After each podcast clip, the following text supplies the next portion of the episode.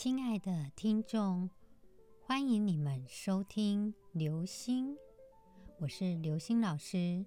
谢谢你们在广大的星河当中找到属于你们的流星。根据七月十四号的新闻，郑嘉纯鸡排妹被某周刊爆料说，她跟保洁石男，就是她的新欢。被拍到去整形诊所等等的暧昧行为，因为对方呢另外有一个女朋友，所以呢婚约因此被毁坏。鸡排妹会是小三吗？刘星老师根据鸡排妹的星座命盘判断，她不会是个小三。鸡排妹她的太阳星座是处女座。处女座的人呢，本来就蛮会展现他的身材优点的。他的月亮呢是水瓶座，他在爱情上面会需要一个比较平等的关系，而且呢，月亮是水瓶座的人呢，在感情世界呢，常常会扮演主导对方感情的角色。他会希望说对方呢能够完全的尊重他。所以呢，这类的人呢，月亮在水瓶的人呢，不大可能会让自己处于一个小三的状况哦。再加上呢，鸡排妹的金星是在狮子座，金星在狮子座的女性哈，她的感情方面会有很强的自尊感哦。那她会蛮重视这一段的感情，所以呢。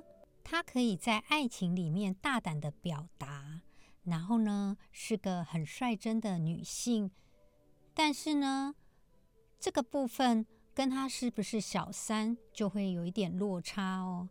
大家还记得鸡排妹的性骚扰事件吧？就有人在酸她说人帅真好人丑性骚扰的双重标准哦。鸡排妹那个时候就说了。有些事情本来就是他可以，你不行。其实呢，像他的水星是在处女座，所以他其实是很理性、很聪明的特质。而且呢，他的土星也落在水瓶座，代表他思想上面是很前卫的。那言语上面呢，可以经过一个全局的考虑哦，懂得呢运用真理去追求人生的价值。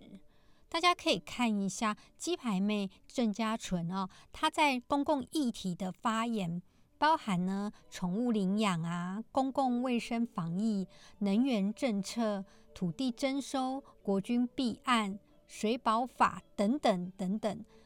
郑家纯呢，他一直是很关心社会动态的一个人哦，甚至呢像台湾废核的活动啊，他也是有在关心哦，所以。这类的女性，以她的星座命盘来看，她是不大可能会当小三的，因为她的感情世界，她必须要扮演一个比较主导的角色哦。那这样的话，对她来讲，当小三太辛苦了啦。鸡排妹不会是小三，刘星老师可以这样告诉大家。谢谢你们收听刘星，我们下次再见喽。